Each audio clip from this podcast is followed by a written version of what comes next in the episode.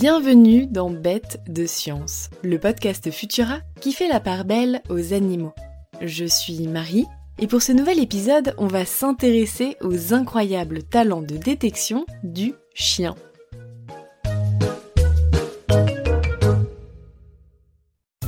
Ah, le chien Petit ou grand, tout fou ou solennel, patachon ou sportif, s'il y a bien une chose qui l'est toujours, c'est loyal.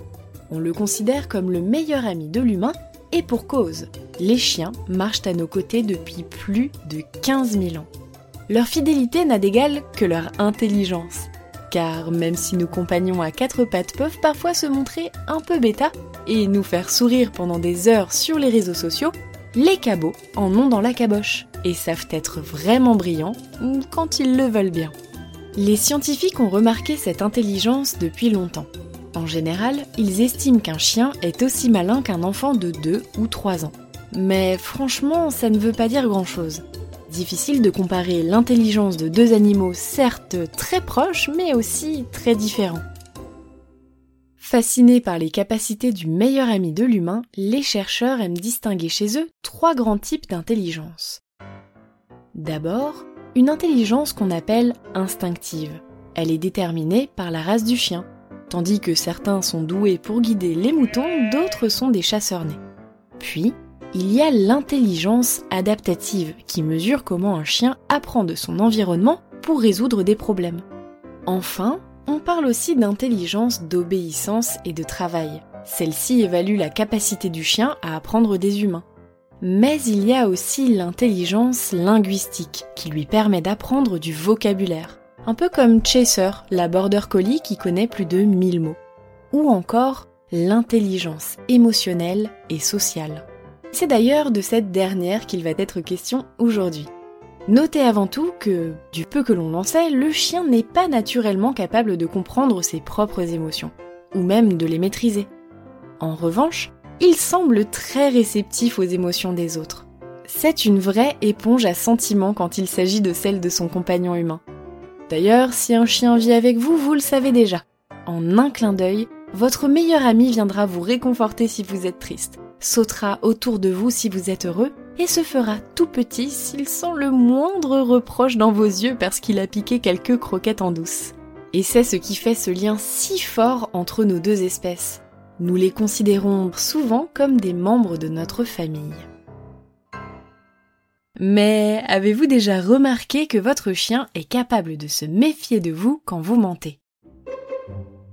Eh oui, malgré les apparences, nos compagnons canins ne nous accordent pas une confiance aveugle. Les chercheurs l'ont démontré avec une expérience qui a du chien et que vous pouvez reproduire chez vous. Prenez deux boîtes opaques et cachez une friandise dans l'une d'elles. Première étape, pointez du doigt la boîte contenant la récompense pour indiquer à votre chien que c'est là qu'il doit aller. Deuxième étape, on recommence, mais cette fois-ci, pointez la mauvaise boîte et laissez votre chien constater que vous lui avez joué un mauvais tour. Enfin, on répète la manipulation une dernière fois, mais cette fois-ci, pointez à nouveau vers la boîte contenant une friandise. Et vous verrez que votre chien a de fortes chances de vous regarder avec un air signifiant on ne me la fait pas deux fois. C'est ce que les expérimentateurs ont mesuré. Ils ont découvert que si les chiens avaient tendance à prêter attention durant les étapes 1 et 2, ils n'étaient plus aussi enthousiastes au moment de l'étape 3 si on leur avait menti. Plus intéressant encore, si nos sujets à quatre pattes finissaient par bouder le scientifique qui les avait trompés pour de bon, ils étaient cependant tout à fait prêts à réaccorder leur confiance à un nouvel expérimentateur. Voici donc la preuve d'une intelligence émotionnelle et sociale plus développée que ce que nous pouvions imaginer. Et une bonne occasion de se rappeler que si un toutou ne nous semble pas très malin, c'est peut-être parce que nous devons juste apprendre à l'écouter et à partager ses émotions. Alors, pas si bête, les chiens Merci d'avoir suivi cet épisode de Bête de Science. Vous pouvez retrouver la chronique originale de Nathalie Mayer sur Futura et le podcast sur Spotify, Castbox, Google Podcast et bien d'autres. Pensez à vous abonner pour ne plus manquer un seul épisode et retrouver nos autres podcasts sur vos applications audio préférées. On se retrouve dans deux semaines avec de nouveaux comportements toujours aussi étonnants. À bientôt!